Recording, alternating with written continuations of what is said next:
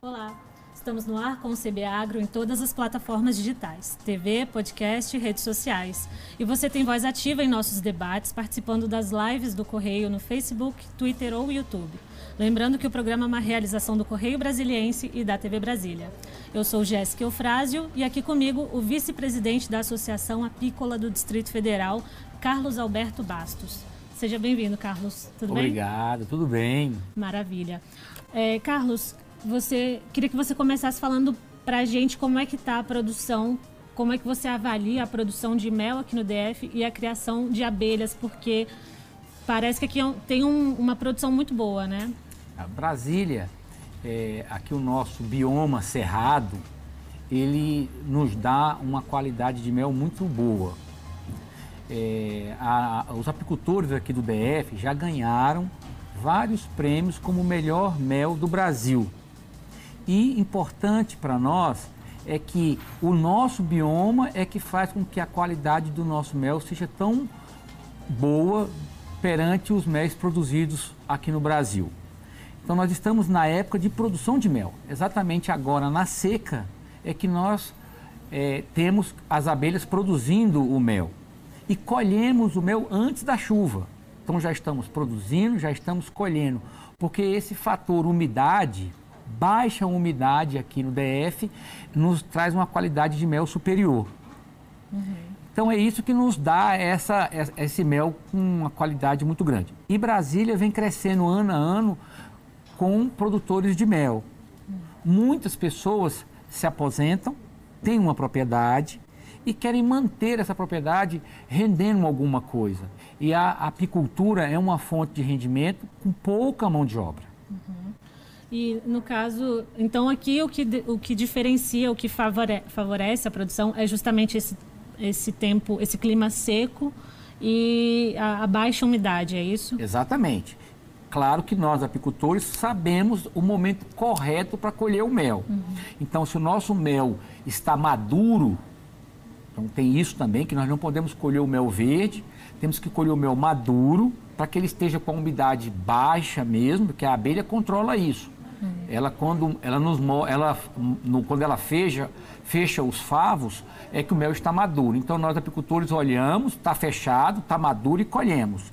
Então essa é a época de colher. Não colhemos quando começa a chuva, para que a umidade venha para o mel. Então nós colhemos também na seca. Uhum.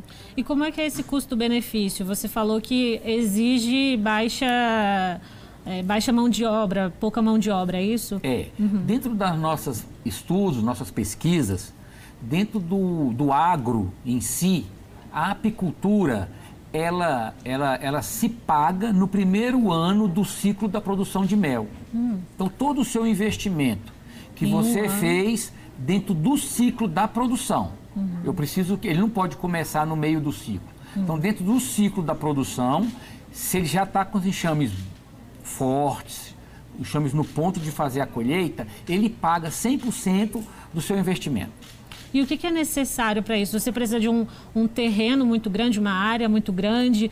Existem abelhas que não têm ferrão e que também produzem esse mel. E, o que, o que, é necessário para isso, então, para essa produção? Aqui no DF, nós temos poucas colmeias dentro do DF. Uhum. Temos poucas. Eu tenho uma, um dos meus apiados no DF fica é, em Taguatinga, onde tem uma plantação de eucalipto, onde eu produzo mel de eucalipto lá. Mas é uma área muito pequena, porque eu preciso que a abelha vá até o eucalipto, eu não preciso que o eucalipto esteja do lado dela. Como a abelha trabalha em torno de 3 quilômetros, então eu estando a 1 quilômetro do, do, do pasto apícola, não há problema. Mas 90% dos nossos apicultores têm parcerias com quem tem propriedades no entorno do DF, é onde ele leva suas colmeias. Uhum. Então ele não precisa de ter terra. Nós temos produtores que nos procuram para levarmos as abelhas para lá devido à polinização. Eles precisam disso para a própria produção deles, às vezes de algum tipo de alimento, então as abelhas ajudam nessa parte. Nessa parte. É uma troca aí. É uma aí, né? troca né? aí. E ainda por cima tem, dentro do nosso contrato, ele recebe uma porcentagem do mel. Uhum. Uhum. Então, o, o, dono da propriedade, além dele ter a polinização, Muitos têm reflorestamento e precisam das abelhas para reflorestarem, para fazer a polinização, e eles nos pedem para levar as colmeias para lá. E tem propriedades que são interessantes para nós, onde tem aroeira. Nós queremos que as abelhas estejam lá para fazer um mel de aroeira onde tem cipó uva. Então tem alguns lugares que já tem uma florada específica e nós procuramos os proprietários para fazer essa parceria. Como é área de preservação da fazenda, então não há problema. Então terra não falta. Ao contrário, falta apicultor para colocar nessas terras. Uhum. E eu queria que você falasse um pouquinho sobre a diferença entre o, o mel de florada e o mel silvestre, é isso? Sim, uhum. sim. É, nós temos aqui em algumas regiões do entorno do DF algumas floradas predominantes. Uhum. Por lei, eu preciso que 70% daquele mel seja daquela florada para que eu qualifique como uma florada específica. Uhum. Então, se eu tiver um mel de laranjeira, eu preciso que 70% da, da colheita do néctar foi em laranjeira. Mesmo assim com a aroeira. Então eu tenho é, em Unai muita aroeira. Então eu tenho lá um, um apiário para me colher mel de aroeira. E por aí vai. Cipó uva em Lusiânia, laranja em Água Fria, aqui no DF eucalipto. Mas tem um período da produção que essa florada não chega a 70%. Eu gosto de chamar que são o mel de mil flores. A abelha visitou muitas flores e não chegou dentro de 70% de nenhuma delas. Aí eu tenho que qualificar como mel silvestre. Uhum. Esses 70% são em relação aqui, a quantidade de, de néctar que elas pegaram? Daquela florada uhum. específica. Então, com a grande quantidade de néctar para que ela fez o mel, seja daquela florada de laranjeira para que eu possa qualificar esse meu mel como de laranjeira. Uhum. Às vezes dá 100%, às vezes dá 100% mas nunca é, é, é 90, 70, 80, então eu posso qualificar como uma florada específica. Uhum. Então é muito difícil quem não tem na região uma florada específica ter um mel que não seja silvestre. Uhum. Certo. E aí, falando dessa qualificação do mel, do tipo do mel, eu queria que você explicasse também essa diferença entre o mel cru e o mel pasteurizado. O que que classifica cada um deles? Para que, que as pessoas entendam melhor, hum. nós temos o, o, o, mel é tratado como o leite. Hum. Dentro da lei, da legislação de produção, ele é tratado como leite também. Então, quase todas as regras para leite está no mel. Quando você, quando você vai vender o mel para fora de Brasília, ele tem que ser pasteurizado. O leite tem que passar pelo o leite tem que passar e o mel também ser pasteurizado. Hum. Quando você vende dentro do DF, ele pode ser cru. Então, quando nós vendemos o mel aqui dentro do DF, o nosso mel é cru, ele não passou pelo processo de pasteurização.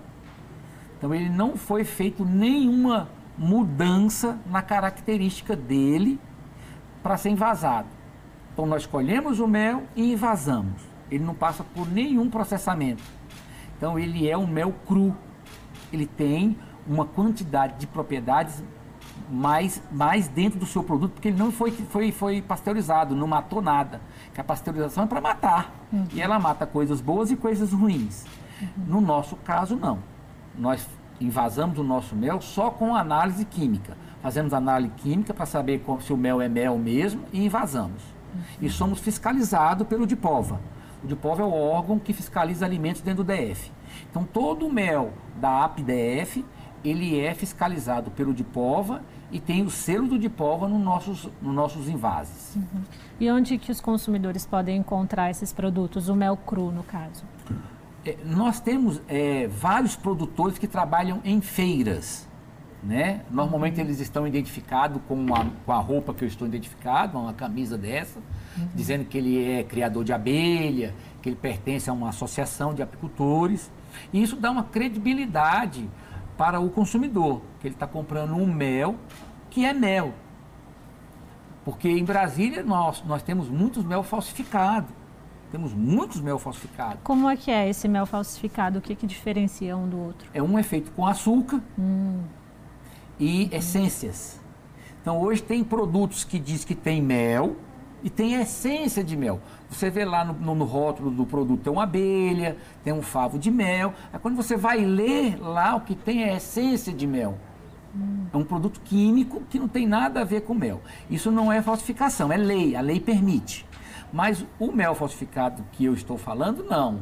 Ele diz que é mel e não é mel. Uma das coisas para a gente entender, mel é vendido por quilo e não por litro. Hum, então a lei determina que eu coloque no meu rótulo quilogramas de mel e não ml.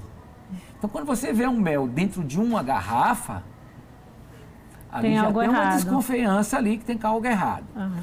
Duas coisas que eu digo com relação ao mel. Uhum. Ele pode até ser puro, não foi falsificado, uhum. mas a higiene para ele coletar esse mel não foi adequada. Então, a higiene para coletar o mel, porque o mel é, colet... é envasado dentro de uma casa de mel. Nós temos dentro da Granja do Torto uma casa de mel certificada para que a gente possamos invasar o nosso mel lá. Então, o nosso mel tem procedência e tem um acompanhamento é, fiscal desse mel. Então, tudo é, é, é controlado pelo GDF, essa, essa produção nossa, nosso invase, é tudo produzido. E o mel falsificado, que ele realmente não tem nada a ver com mel, ele é água com açúcar e essência. Então, infelizmente, o consumidor ele não conhece a diferença. Nós conhecemos, nós que trabalhamos com mel, eu trabalho com mel há mais de 20 anos, então eu conheço, quando eu coloco, experimento, eu sei que é mel ou que não é mel. Eu já tenho uma experiência grande, mas o consumidor não está. E muitos consumidores compram o mel para uso de remédio, uso para a família, para as crianças. Então ele está comprando um produto achando que está trazendo um benefício para a família dele e está trazendo um malefício. Uhum. Então é muito perigoso isso. Né? Então a Associação Apícola tem vários apicultores que vendem nas feiras, estão identificados.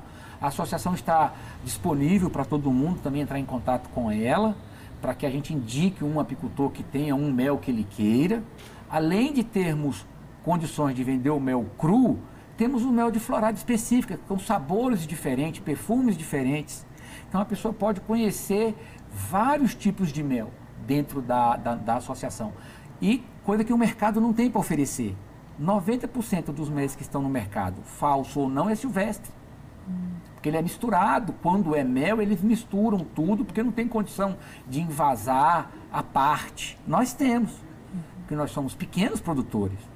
Brasília produz em torno de 34 toneladas mel ano. Uhum. Isso significa somente 10% do consumo de mel em Brasília.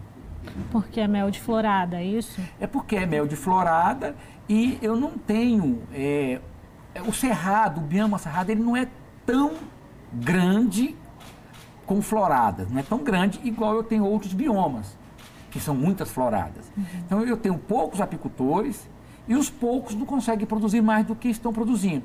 Eu preciso que tenha mais apicultores para que eles vão para outras terras e produzam mais mel. Uhum. E a associação todo ano faz curso para a, novos apicultores. Uhum. E todo ano estamos crescendo, estamos melhorando a nossa produção. Uhum. Essa época agora da seca é a melhor para quem está produzindo, para quem está começando também? Sim, sim. Eu sempre digo que para começar não tem momento. Uhum. Porque a cada momento que você vem do ano, tem um ciclo para a gente trabalhar com a abelha, tem alguma coisa para ser feita na colmeia. Uhum. Né? A gente não trabalha somente na época da colheita, a gente trabalha a abelha principalmente na época da chuva. Eu tenho que cuidar das minhas abelhas na época que não tem alimento, eu tenho que alimentar elas, eu tenho que deixar elas fortes e bonitas para que quando vem a florada, elas já estejam com bastante abelhas no enxame. A média de abelhas dentro de um enxame, de uma caixa que nós temos, é 50 mil abelhas. Nossa. Nós conseguimos é, ter uma quantidade tão grande de abelha nas caixas porque nós damos condições para ela ficar grande. Uhum. Na natureza é bem menos, porque os espaços são menores e não existe um manejo. Nós fazemos um manejo dentro da colmeia para que elas fiquem tão grandes e, e, sobrevivam na época que falta alimento, que é a época da chuva. Uhum. Tá? E nós só retiramos da abelha o excesso, o excedente de alimento. Uhum. Nós não tiramos o alimento principal dela, porque ela tem uma caixa que é praticamente a caixa ninho, que é só onde ela tem os alimentos dela e a cria. Nós não mexemos ali naquele alimento. E ela fica, elas ficam livres para voar e fazer a, a, polinização Sim. o dia inteiro. Você falou uhum. uma coisa muito importante, que é a função principal da abelha. Uhum. A função principal da abelha é a polinização. Sem ela, nós não teríamos tantas frutas e a, a, as, as florestas não iriam se multiplicar com seus frutos. Então, as abelhas, os insetos polinizadores em geral, são muito importantes. Tem países que pagam para os apicultores levarem as suas abelhas para polinizar. Uhum. Já no Brasil, no sul, produtores de maçã já estão alugando colmeias para que sejam polinizadas as maçãs lá. Uhum. O, fator, o, o fator polinização é, pelas abelhas não é só a quantidade do fruto, é a qualidade do fruto. Uhum. Já foi visto que uma produção natural, ela tem um fruto com, com, muito mais bonito, um fruto mais formado, mais bem formado. Uhum. No morango tem um estudo com abelhas nativas que mostra que a qualidade eh, visual do fruto morango, ele é bem melhor do que quando é manual. Hum, interessante. E, e, como que as pessoas podem comprar ou adquirir ou alugar esses enxames para ter numa colocar numa, levar a uma propriedade ou às vezes ter em casa também, se houver espaço para isso? É, eu sempre aconselho o produtor, a pessoa que quer criar abelha por motivo de polinização, hum. que ele entre em contato com a associação e nós vamos formar um funcionário dele e vamos é, formar o apiário dele para que ele tenha para ele aquela caixa, para que ele não precise de uma parceria. Mas se ele quiser uma parceria, na associação nós temos vários apicultores que querem fazer parcerias com produtores. Uhum. Mas a associação dá toda a estrutura para ele começar a produzir o mel para ele, ou se ele quiser uma parceria. É só procurar a associação que nós damos toda essa estrutura para ele. Para polinização, para produção de mel. É só... Qual for a, a, a, Falou em abelha, nós da Associação Apícola ajudamos a pessoa a concluir o seu sonho. Uhum. É, tem. Acho que a, quando as pessoas pensam em abelhas, elas já as, têm essa associação imediata com aquelas amarelas e pretas, né, com ferrão. Mas aqui no DF elas não são a principal espécie, são? N nós não vamos falar de principal. Ah. Porque como amante das abelhas, uhum. é, todas são principais para mim. Uhum. Eu, eu coloco como todas elas como sendo principal. A gente é apaixonado pelas abelhas. O apicultor, ele é apaixonado por o que ele faz, ele é apaixonado por isso. Uma, uma das coisas que nos deixa assim é, deslumbrado é conhecer as abelhas. As abelhas são muito bonitas no, no dia a dia, no que elas fazem. Então, para nós é muito importante. Então, não tem assim uma abelha principal. O que tem é que as abelhas Apis mellifera, que foi introduzida no Brasil, elas hoje são africanizadas. Então nós já temos uma espécie brasileira. Então elas foram introduzidas no Brasil como a espécie Apis mellifera e nós já temos ela africanizada, que foi um cruzamento que houve entre as duas espécies. A europeia com a africana e a que nós temos no Brasil é a africanizada. É, isso deu um resultado de, uma, de, uma, de, uma, um enxame muito grande um enxame muito, vamos dizer, brabo, muito defensivo e produz muito mel. Então, isso fez com que essa abelha Apis mellifera fossem, fossem procurada para, pelos apicultores para poder produzir mel, por essa característica que ela teve aqui no Brasil. Então, a gente produz muito mais mel do que a abelha europeia. A africana produz mais. Só que no cruzamento aqui a nossa ficou africanizada. Então, essa abelha tem ferrão, tem veneno, temos que usar EPIs para trabalhar com ela. Já as abelhas nativas, ao contrário. As abelhas nativas são as abelhas que já existiam aqui no Brasil, desde a sua colonização. E essas abelhas, ao contrário das abelhas apis, são pequenos os enxames, produzem pouco mel, mas de um sabor excelente, uma qualidade espetacular. E são uma abelha que ela precisa de proteção. Ao contrário de eu comprar uma roupa para me proteger da apis, As nativas não. Eu preciso de botar uma roupa para mim não matar elas, tão uhum. pequenininhas que elas são. Uhum. Mas essas abelhas podem ser criadas em casa. Uhum. E a gente vai falar disso daqui a pouquinho, porque a gente precisa fazer um intervalo. Você vai explicar um pouco melhor para a gente. É, um minuto e a gente volta com mais CB Agro, que hoje recebe o vice-presidente da Associação Apícola do Distrito Federal, Carlos Alberto Bastos. Até já.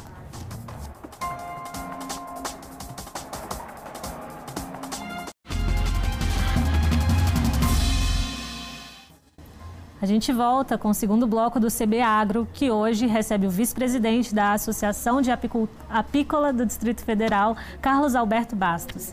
Carlos, você falava sobre a produção, a criação de abelhas sem ferrão em casa. Disse até que elas precisam de mais cuidados do que nós precisamos na, na comparação com as outras que têm ferrão. Então, você pode continuar esse, essa explicação? Eu sempre digo que o meliponicultor, então nós mudamos. Quando é apicultor, mexe com as abelhas Apis mellifera, a que tem ferrão. Uhum. Meliponicultor, meliponicultor é aquele que mexe com as abelhas nativas, sem ferrão.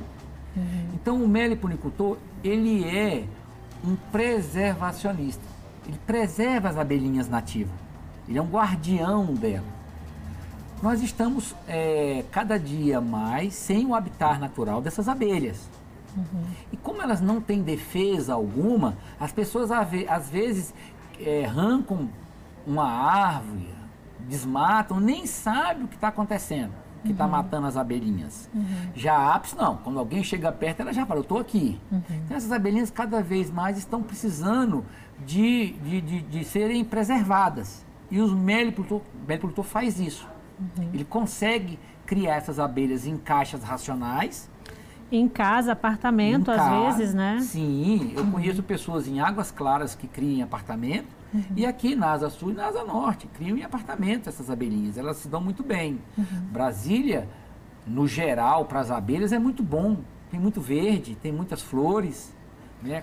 E não exige muita, muito manejo ali, né? Não, não precisa de manejo com essas abelhas. Uhum. Não precisa. Elas estão soltas, elas vão para a natureza, recolhem o mel, volta se a pessoa quiser consumir, é só de colocar uma, uma, uma melgueira, que é onde o excesso de mel vai ser depositado, para que ele consuma aquele excesso. Só o excesso. O que é dela nós não usamos. E a pessoa pode ter na sua casa, sem problema nenhum. Uhum.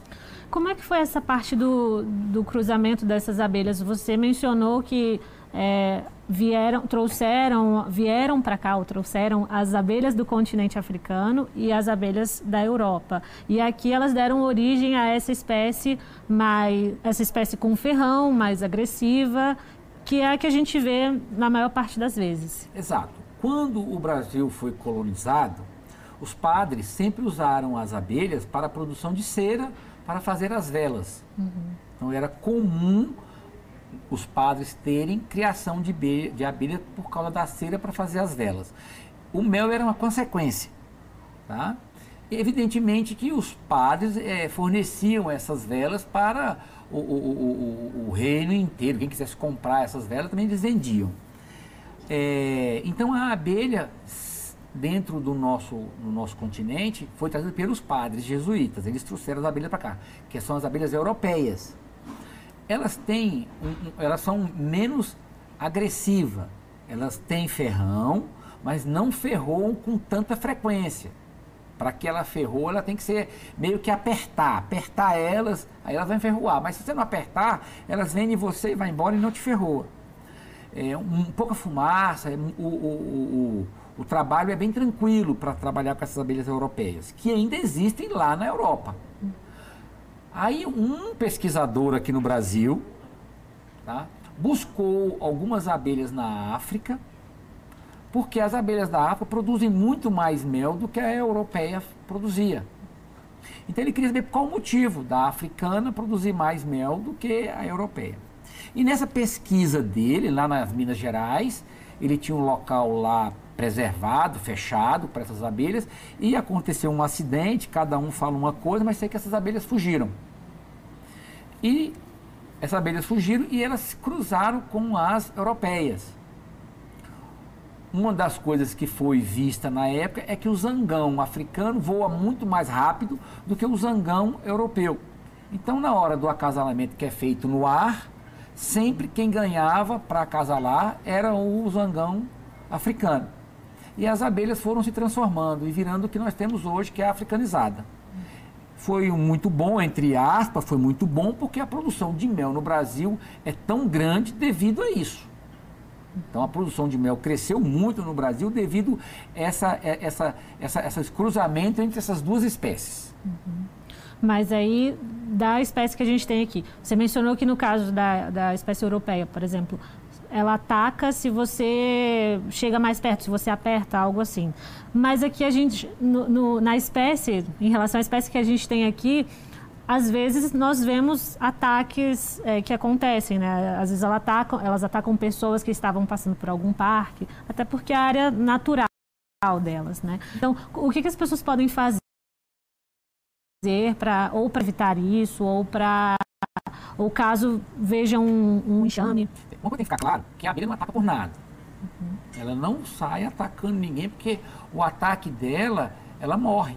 Uhum. Quando a abelha ferroa, uma parte do corpo dela fica ali e ela morre. Então ela, ela sabe disso, ela não ataca a pessoa por nada. Normalmente, quando você está chegando perto de um enxame, ela te dá o aviso. Ela vem em você, bate em você, para você se afastar. Isso é uma coisa normal. O que, que acontece muito? Se uma pessoa joga pedra num, numa, numa abelha, num enxame de abelha, joga um pau, uma pedra, ela não sabe quem fez aquilo. Ela vai ferroar todo mundo que passar ali perto. Então, acontece ataques porque alguém ou alguma coisa aconteceu. Brasília é um local que tem muita abelha, uhum. muita abelha. É, e esse momento agora que os enxames estão com bastante mel, elas ficam mais é, defensiva. Uhum. Ela está protegendo o patrimônio dela. Agora tem muito mel. A abelha defende mais quando ela tem produto para defender, que é o mel. Então, quando não tem mel, elas são menos defensivas. Quando tem muito mel, elas são mais defensivas. Então, quando elas chegam, o enxame chega em alguma propriedade, alguma casa de alguém, a pessoa tem que eliminar ele rápido, não pode deixar ele crescer.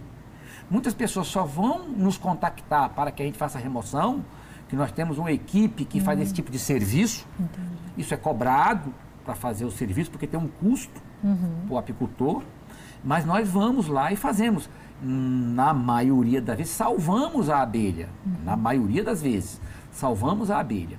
E levamos para um apiário para que ela fique lá, que é o lugar dela. Mas Brasília tem um pasto apícola muito grande e tem as casas da gente que são muito seguras para as abelhas. Elas adoram nossas casas porque tem uma segurança muito grande. E nós estamos num habitat muito bom para ela. Uhum. E cada vez mais está se diminuindo o habitat natural delas. Isso é uma coisa comum que vem acontecendo. Uhum.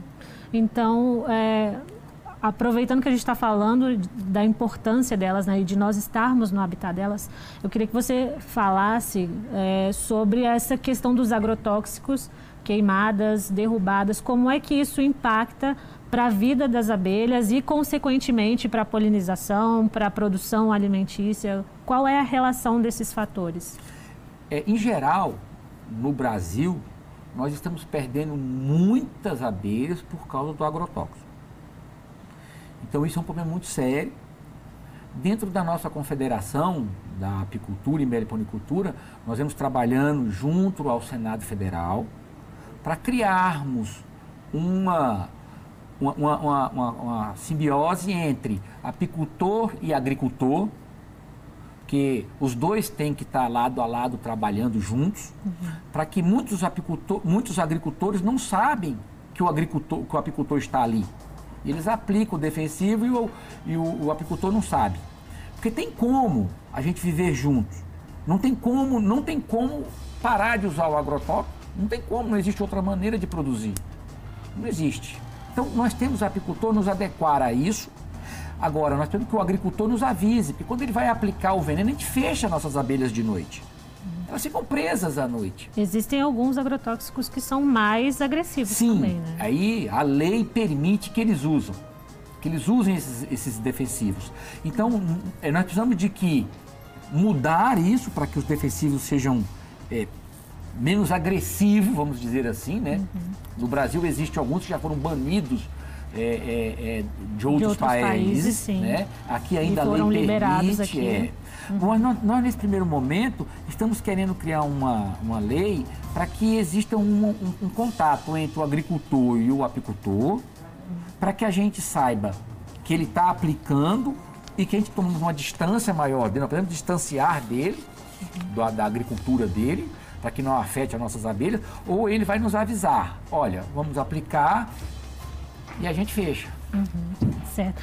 Olha, desculpa, esse dava para estender a conversa, mas o tempo é curtinho. Então, obrigada mais uma vez, Carlos, por estar aqui. Seja bem-vindo, volte novamente, seja bem-vindo para voltar depois, tá bom? Para a gente continuar essa conversa. Eu que agradeço, é um prazer falar de abelhas, falar do mundo das abelhas, é um prazer para mim imenso. E eu que agradeço o convite, vou ficar sempre à disposição de vocês. Maravilha. CB Agro fica por aqui. Obrigada pela companhia, até a próxima e tchau.